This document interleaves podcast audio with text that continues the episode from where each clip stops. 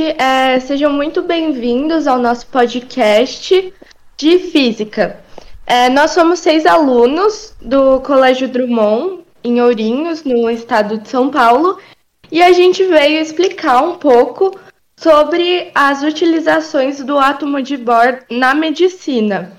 E além de dar uma introdução ao assunto, assim, a gente vai conversar e entrevistar com um médico é, radiologista que trabalha e convive com o uso do átomo assim no dia a dia, já que ele trabalha com isso. Esse ano, no, no, nosso estudo de química, estudamos os átomos e elementos químicos com, é, e como esse átomo for, esses átomos foram descobertos. É, aprendemos também os modelos de Dalton, de Thomson, de Rutherford e Rutherford-Bohr, onde recebeu a ajuda de Niels Bohr, segundo o qual os elétrons giram em órbitas em torno de um núcleo e cada órbita apresenta um nível de energia específico. Esse modelo do Rutherford-Bohr, ele foi feito como uma evolução do modelo que foi feito em 1913 por Bohr.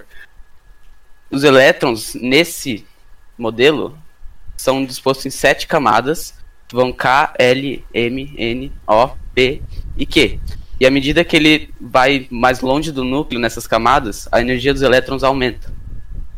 A gente também pode citar que o modelo de Bohr marcou a separação contra as teorias clássicas, abrindo caminho para uma compreensão do átomo de uma maneira mais fácil e moderna, embasado no trabalho de Max Planck, John Balmer e também no modelo planetário de Ernst Rutherford. Algo também importante para a gente citar é que com o tempo foram surgindo melhoras e superações ao modelo, como o fato de que o trabalho de Bohr se aplica apenas para os átomos que contêm apenas um elétron, por conta dos efeitos originados quando há pelo menos dois elétrons na estrutura. Convidamos o Dr. Lucas Nobre Ramos, médico radiologista, formado na Universidade Federal do Mato Grosso do Sul, especialista em radiologia e diagnóstico por imagem pelo Colégio Brasileiro de Radiologia, atuando, atuando atualmente na cidade de Ourinhos, na Santa Casa, na Ultraimagem Clínica de Radiologia e no Instituto Doutor do José da Luz. Bem-vindo. Obrigado, gente. Obrigado pelo convite. É um prazer colaborar com vocês aí nessa, nesse podcast. Então, doutor, a gente queria saber como e onde o átomo de Bohr é utilizado. A gente tem essa curiosidade. Bem, gente, eu vou falar um pouquinho para vocês, primeiro da história da, da radiologia, né, para vocês entenderem como o átomo de Bohr foi, foi é, como fala, a utilidade dele na prática do dia a dia. Então é o seguinte, ah, em 1895, um físico alemão chamado Konrad Röntgen, ele descobriu, ele estava fazendo um estudo, um estudo com raios catódicos e ele fez um experimento na própria mulher dele. Ele colocou a mão da mulher dele sobre um filme radiográfico, de um filme de, de fotografia, e uhum. fez uma incidência de 20 minutos de raio-x na mão da na mão da, da mulher dele e depois revelou esse, essa fotografia e apareceram os ossos dela com uma nitidez assim, muito superior a qualquer outra coisa que já tinham tentado. E assim surgiu a radiologia. Até então, como o átomo de Bohr foi descrito só em 1913, né, não havia ainda entendimento sobre como isso acontecia. Então, até o modelo de Bohr ser aceito, não, não se sabia como, como que isso funcionava, né, como era a aplicação é, prática né, da, da física sobre o raio-x. E aí, é, com o andamento da o avanço da tecnologia e dos estudos, né, viu-se que o, o, o raio-x ele era muito útil na prática dos exames de diagnóstico por imagem. Né? Então, isso aí é só uma uhum. introdução básica. Agora, o átomo de Bohr em si, ele é um modelo, ele é um modelo é, para explicar, né, de forma simples como como o átomo, é, o, o, átomo de toda substância química mais ou menos funciona, mas a radiologia em si, a, o raio-x, né, que é o que a gente usa, é, ele é apenas uma, uma, uma energia produzida pelo átomo que a gente usa. Eu não sei se vocês sabem como é gerado o raio-x, como é que funciona essa parte. Vocês já tiveram isso em alguma aula na escola? Não, atualmente não. Não, a gente que não. Teve. Ainda É, não. na verdade, eu, assim, eu, assim por, por áudio é meio difícil, mas eu vou tentar explicar de uma forma bem simples. Ah, o raio-x ele é gerado como, como um dispositivo como se pare- parece uma lâmpada. Então ele tem um filamento, né, como se fosse uma lâmpada daquelas antigas que ainda tinha filamento. E aí é, é, é feita uma, como fala, uma, é, uma corrente elétrica passa por esse filamento e os elétrons os elétrons carregam alta energia, eles co- colidem de um cátodo. Vocês já tiveram a teoria de cátodo e ânodo na física ou ainda não? Acho que ainda não. Não, ainda não. Então, vou explicar de forma mais simples então. Eles dão um jeito de fazer o elétron ficar com muita energia. E esse elétron, ele bate, ele bate num, num metal e com a colisão nesse metal, ele dissipa uma parte dessa energia em forma de raio-x. E eles conseguem direcionar esse raio-x, né? E aí o raio-x bate na pessoa, e atrás da pessoa tem um filme radiográfico. Como é que funciona? Esse filme ele absorve os, os raios-x. Só que quando o raio-x passa pela pessoa, uma parte desse raio-x é absorvida nos tecidos mais duros. Por exemplo, o osso é um tecido bem duro. Então, o, o raio-x não passa todo por ele, o raio-x fica no osso. Enquanto, por exemplo, a pele, o músculo é mais mole, o raio-x passa mais fácil.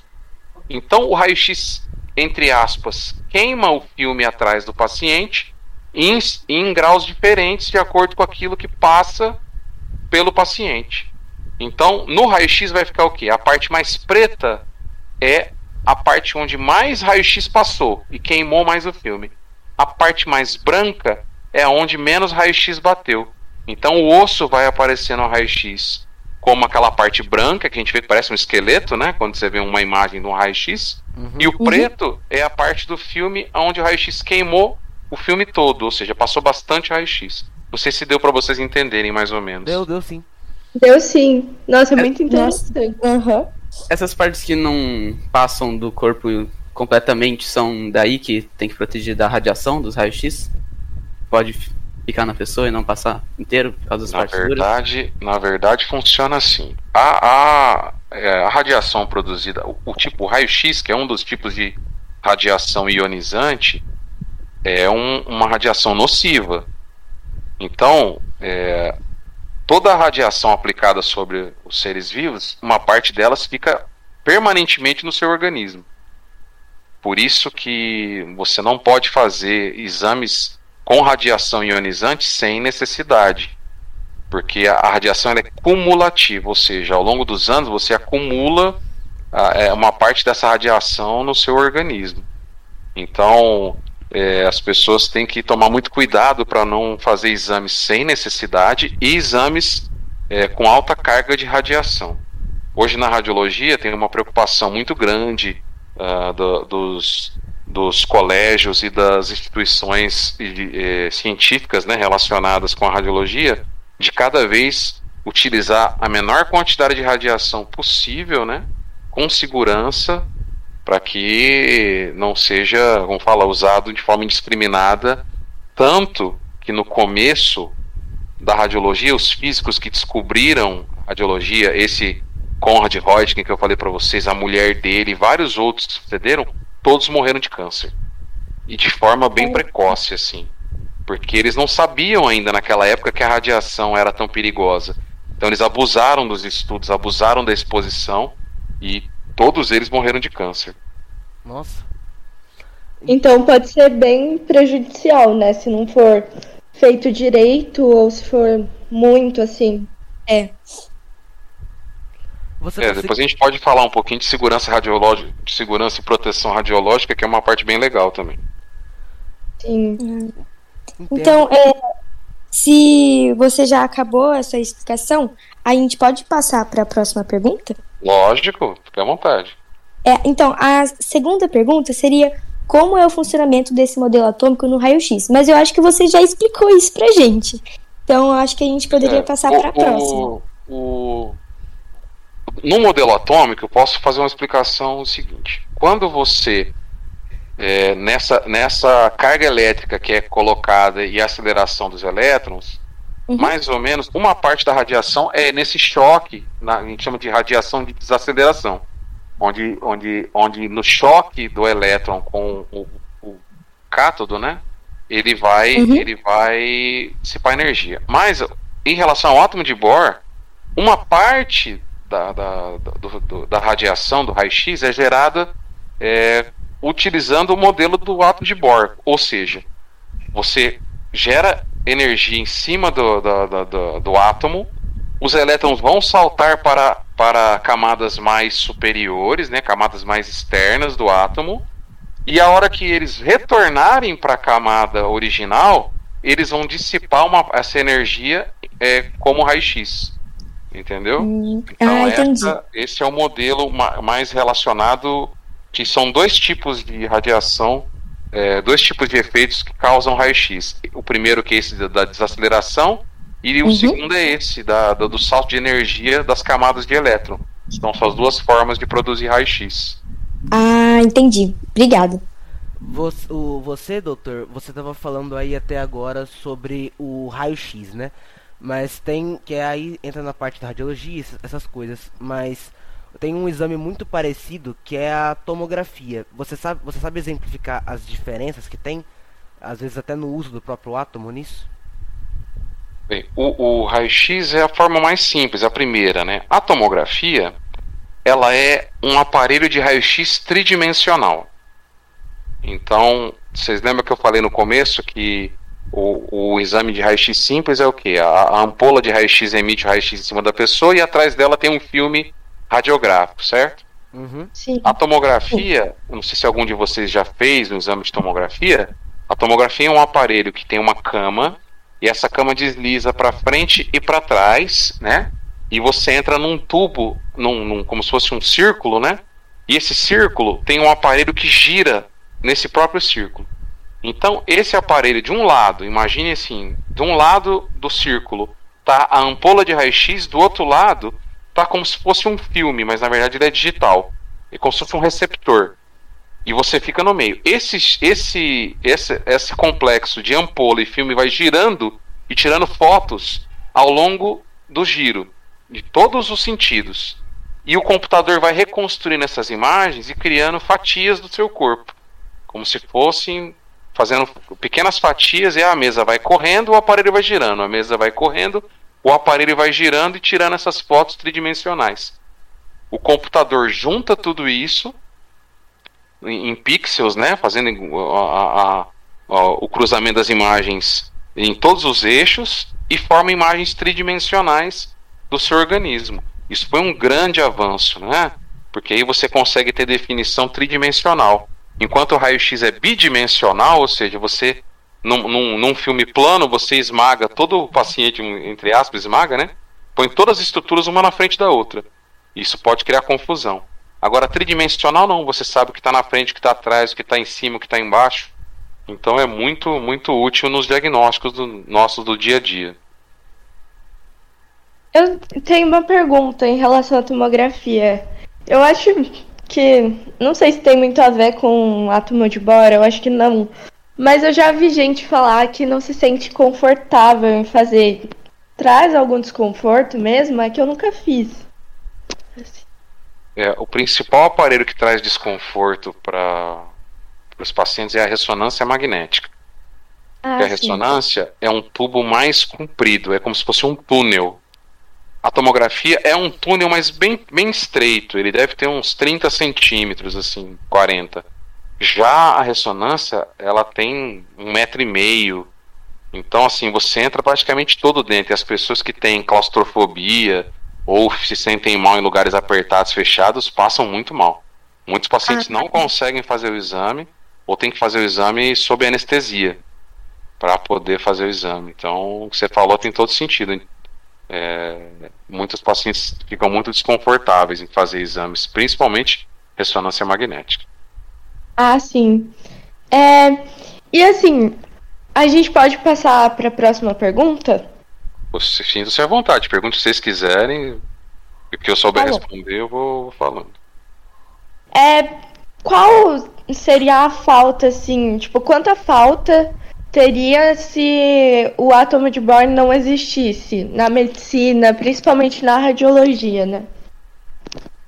É, eu vou falar assim, não, não sobre especificamente o átomo de Bohr, eu vou falar sobre o raio-x, né, que é o que é o, o a base da radiologia, né, é o raio-x, como eu expliquei para vocês, e a física e o entendimento dele, o átomo de Bohr ajudou muito a gente a compreender e ampliar, né, o uso do, do raio-x em vários métodos. O raio-x é usado na, na, na radiografia simples, na tomografia computadorizada, na mamografia, nós estamos inclusive no mês de outubro, que é o mês outubro rosa, né, onde há um incentivo maior das pacientes para fazer as mamografias para rastreamento precoce de câncer de mama. Na densitometria óssea, outro exame que é usado também a radiação ionizante. Então, assim, seria um prejuízo enorme se a gente não tivesse o raio-x a, a, nosso favor, né, a medicina, por mais que ele seja uh, em, em, em, excesso, né, a radiação possa trazer prejuízos, mas o número de vidas que ele salva ao redor de todo o mundo é, é vamos falar, imensurável, né? Então, a medicina sem a radiologia, eu vou dar um exemplo prático para vocês aqui em Ourinhos, tá? Nós estamos na Santa Casa há quase dois meses com um equipamento de tomografia é, quebrado. O equipamento quebrou, e foi comprado um novo equipamento e não entregou ainda. E os pacientes estão tendo muito prejuízo. Porque muitos têm que. Você imagina agora, quem tem convênio médico pode ir no hospital da Unimed. Agora imagina o paciente do SUS que precisa de uma tomografia hoje, sábado, 3 horas da tarde, 4 horas da tarde. Ele não tem onde fazer. Tem que ser encaminhado para outra cidade para ser feito diagnóstico, ou seja, a falta de, de, dos equipamentos de diagnóstico é, aqui em Ourinhos já é prejudicial. Imagina se a gente não tivesse isso né, no, no, mundo todo, quantas vidas a gente não poderia salvar, né? Então realmente é muito importante. Sim, seria horrível pensando assim. É, e, o... é... Não, pode falar. Então, é, eu queria fazer outra pergunta, se não for incomodar. E era. A gente queria saber em si qual é a importância do átomo de Bohr para a radiologia. É, eu, como eu disse para vocês, o, o, átomo de Bohr é um, é um modelo simplista, inclusive está até assim, pelos, pela física mais moderna, é um modelo até ultrapassado, porque as, as interações uhum. entre as partículas é muito mais complexa. Ah, entendi. Na radiologia em si, o átomo de Bohr ele é muito importante para o nosso entendimento sobre o que nós estamos fazendo. Então era muito, seria muito chato a gente fazer uma coisa sem entender o que a gente está fazendo, né? Uhum. Sem entender como aquilo é feito. Então, dentro da nossa especialidade, é cobrado da gente saber sobre física radiológica. Inclusive na prova de título, todo, toda especialidade médica tem uma a gente chama de prova de título. E uhum. você depois que você acaba a residência médica, para você virar um especialista, realmente especialista, você tem que passar nessa prova. E nessa prova, boa parte da nota é sobre física de radiologia. Então nós temos que saber, né, detalhes até mais complexos sobre todas as questões físicas envolvendo a geração de raio-x, a dispersão no corpo humano, é, como isso é gerado, né, inclusive sabendo como é que funciona o átomo de Bohr.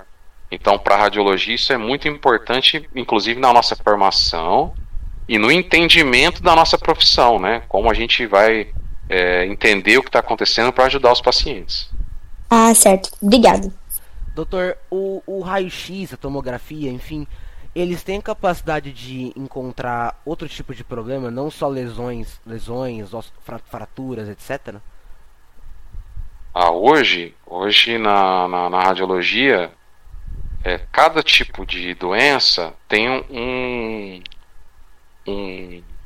um método que a gente chama de padrão ouro. O padrão ouro, vamos dizer assim, ó, vamos supor que um câncer de intestino ele seja diagnosticado por ultrassom, raio-x, tomografia, ressonância.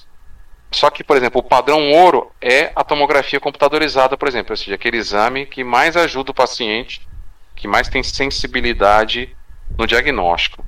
Então, hoje, vamos, vamos a gente divide a, a, a, o diagnóstico por imagem em setores, né? Então, a gente tem a oncologia, a gente tem a parte de é, ginecologia, a gente tem a parte de medicina interna, que trata das outras doenças do corpo humano, dos pulmões, do abdômen. E a gente tem a parte músculo-esquelética, ou seja, as doenças relacionadas aos músculos e ossos, né, inclusive traumas. Então são muitos setores da medicina que a radiologia atua. Em todas as especialidades que vocês veem, a cardiologia, a neurologia, a oftalmologia, a ginecologia, a ortopedia, todas as, as especialidades, de alguma forma, utilizam a radiologia para auxílios diagnósticos, entendeu? E é, o principal método nosso são aqueles ligados ao raio-x, que são a tomografia computadorizada, o raio-x e a mamografia, principalmente. A questão do raio-x ajuda muito, principalmente os cirurgiões, né, que precisam estar tá olhando o tempo todo para dentro do corpo do corpo do paciente, para não terem que abrir completamente, podem usar o raio-x para ajudar na, no procedimento. Ah, assim, o, a, por exemplo, o exemplo da, dos exames de diagnóstico, eles ajudam os, os médicos a planejarem o melhor tratamento, ou seja, se o paciente tem indicação ou não de fazer uma cirurgia, eles ajudam a acompanhar a, a, o, a cirurgia. Então, existe raio-x intraoperatório, tanto na parte cirúrgica, ortopédica. Então, por exemplo, você quebra um, um osso. O ortopedista vai lá e vai levar para o centro cirúrgico e vai colocar o osso no lugar e passar um parafuso. Ele precisa saber se esse parafuso está no lugar. Então, durante a cirurgia, são feitas radiografias com o paciente ainda em cirurgia, entendeu? Para ver se está tudo. E também os exames são feitos para controle pós-cirúrgico, ou seja, se está tudo bem, a cirurgia está correndo tudo bem, se não está tendo nenhuma inflamação. E além disso, os acompanhamentos das doenças, principalmente os pacientes com câncer. Eles fazem exames de tomografia de seis em seis meses, pelo menos, para ver se a doença está parada, se a doença está regredindo ou se a doença está avançando. Não sei se ficou claro aí para vocês essa Não, parte. Ficou, ficou sim. Ficou, ficou sim. Gente, é, eu também queria uma, é, fazer uma pergunta que eu sempre vejo também falando, mas eu nunca soube assim o motivo. Que é assim, falam que não pode usar acessório metálico no raio-x. É, não sei, alguma coisa assim, o que não pode ser usado durante o raio-x. É, o metal, ele não é recomendado ser usado na ressonância magnética, principalmente porque a ressonância magnética é um ímã muito poderoso. Então qualquer coisa metálica que você tiver, se você tiver uma moeda no bolso, um celular, ele vai ser atraído para o campo magnético do aparelho. Inclusive a gente tem algumas clínicas instalam um detector de metal antes de você entrar na área da, da área própria da ressonância, porque muito pacientemente, sabe, não quer ficar longe do celular, não quer e aí já estragaram vários celulares, ficaram grudados no aparelho celulares porque os pacientes mentem e entram com o celular na, na área específica de ressonância. Então todo metal que a gente chama de ferromagnético, ou seja, o metal que tem interação com magnetismo, ele não é recomendado que seja usado perto do, do aparelho de, de ressonância magnética. Inclusive, algumas cirurgias antigas, onde eram usavam materiais ferromagnéticos em cirurgia de coração, cirurgias de cérebro. Os pacientes têm contraindicação de fazer ressonância porque pode deslocar o material dentro do corpo, entendeu? Nos últimos 20 anos, pelo menos, já se mudou o tipo de material cirúrgico usado na maioria das cirurgias pequenas de coração, de cérebro, para materiais que não são ferromagnéticos, ou seja, que não são atraídos pelo aparelho. Mas principalmente é, metal é, é contraindicado na ressonância magnética. Na tomografia computadorizada, a contraindicação de, de alguma coisa, por exemplo, a gente vê muito piercing, brinco, é, alguma roupa com, com adereço metálico, ele interfere porque na hora da tomografia fazer o raio-x tridimensional, se tiver um metal dentro do campo, ele vai gerar um artefato muito grande, porque ele vai reter muito raio-x. O raio-x não vai atravessar ele, ele vai criar uma imagem borrada. Então, para tomografia computadorizada é isso. O metal ele vai gerar um, chama de artefato, né? Ele vai gerar um borrão na imagem, porque ele vai dificultar a passagem tridimensional do raio-x. Não sei se eu consegui responder sua sua dúvida. Mas sim, conseguiu sim, eu entendi. Então fez sentido. Obrigada. É, agora a gente tem mais duas perguntas, né?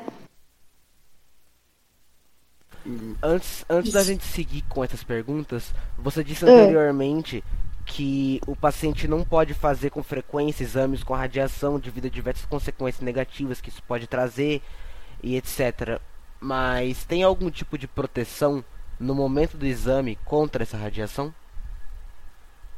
É, boa pergunta. A gente, é, como eu disse para vocês, a preocupação dos médicos radiologistas com a proteção do paciente tem cada vez é, tido maior importância nas discussões, na, nos congressos, nas reuniões, porque já existem artigos científicos relacionando carga excessiva de radiação com câncer em, em pacientes que fazem é, segmentos radiológicos longos, por exemplo, pacientes oncológicos, etc. E tal. Então, quais são os principais métodos que a gente usa para proteção radiológica? A primeira é você limitar o campo. Você, a gente tem um, um, um, um, acessório no, nos aparelhos que emitem raio-x, chama colimador. O colimador, o que acontece? Ele emite o raio-x só num campo específico. Então, por exemplo, você vai fazer um raio-x de tórax, tem uma lâmpada que imita onde vai ser o raio-x de tórax, ele ilumina só aquela parte e você sabe que você vai irradiar só aquela parte do corpo principalmente, né?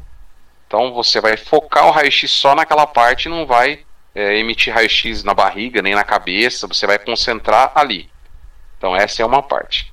Outra parte é o ajuste de dose. Então a gente consegue hoje com as técnicas mais modernas fazer exames com uma dose mais baixa de radiação. Então a gente regula o aparelho, a gente tem a regulagem, algumas regulagens no aparelho que reduzem a quantidade de raio-x que vai ser emitido e isso numa quantidade pelo menos mínima que dê para fazer um bom diagnóstico. E a gente limita então essa quantidade de radiação e também é, faz com que o paciente absorva menos.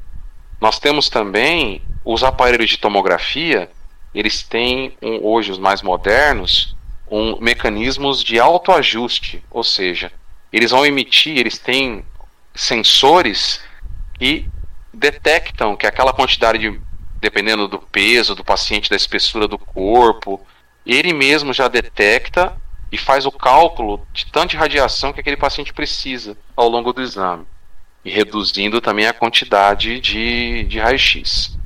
Para alguns procedimentos, a gente tem coletes de tumbo, então, chumbo é, é, um, é um metal de, de, alta densidade em que não deixa o, o, o raio-x passar.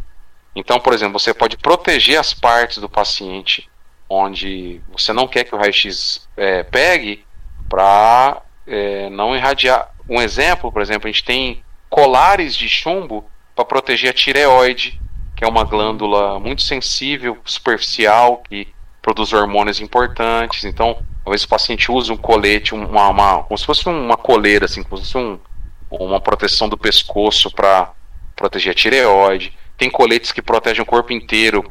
É, para os técnicos de radiologia, os técnicos são o, o, a equipe, a parte da nossa equipe que faz os exames de raio-x mesmo, que coloca os pacientes na sala e que interagem com, com o raio-x o tempo todo.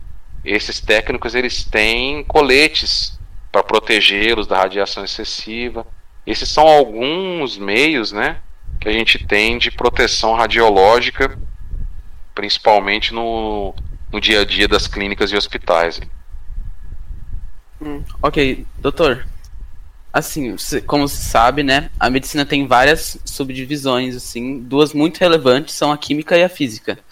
Você acha que a medicina ainda ia conseguir ter uma importância, assim, conseguir fazer várias coisas assim, sem a química e a física, qual é a importância dessas duas áreas? A importância, a importância, é gigante, da, né? Da química e da física, né, na medicina. é na, na, medicina como um todo, né? A, a química e a física, elas a, é, o tempo todo estão nos ajudando, né? A gente às vezes está na escola, né? Que nem vocês aí estão indo indo para o primeiro colegial ano que vem. E a gente acha que muita coisa que a gente vê na escola a gente não usa, né? Mas durante a faculdade, eu falei isso até pro Pedro esses dias, falei para ele, a minha área é medicina, mas praticamente baseada em física, né? Praticamente baseada em física. Todos os procedimentos radiológicos são baseados em física. É, e a química, então, você imagina, todas as medicações que a gente tem hoje são interações químicas, né? Sais, é, é, compostos químicos que é, imagina, sem o conhecimento é, avançado que a gente tem hoje da química, a gente não teria como tratar a maioria das doenças, né? Então, tanto a química quanto a física fazem parte do dia a dia do médico e com uma importância muito, muito grande. E então, bem importante eles, né? Sem, sem essas coisas, não tem como fazer muita coisa na medicina. Então, essas foram todas as perguntas do podcast. É, acho que sim. É, muito, é, muito obrigada por muito responder aí, todas essas perguntas e participar do nosso projeto. É isso, gente. Eu que agradeço e fico à disposição. Se vocês tiverem mais alguma dúvida, mais alguma pergunta sobre qualquer área da medicina ou de radiologia, eu fico à disposição aqui para tentar ajudar. Ok, muito obrigado, viu, doutor? Muito obrigada. Boa tarde. É, eu, só, eu só queria concluir falando das pessoas que participaram do nosso projeto que foi a Maria Clara, o João Pedro, o Pedro, a Thaís, a Anaí e o Luiz Fernando, que são é, alunos do nono ano do Colégio Drummond, poliétrico.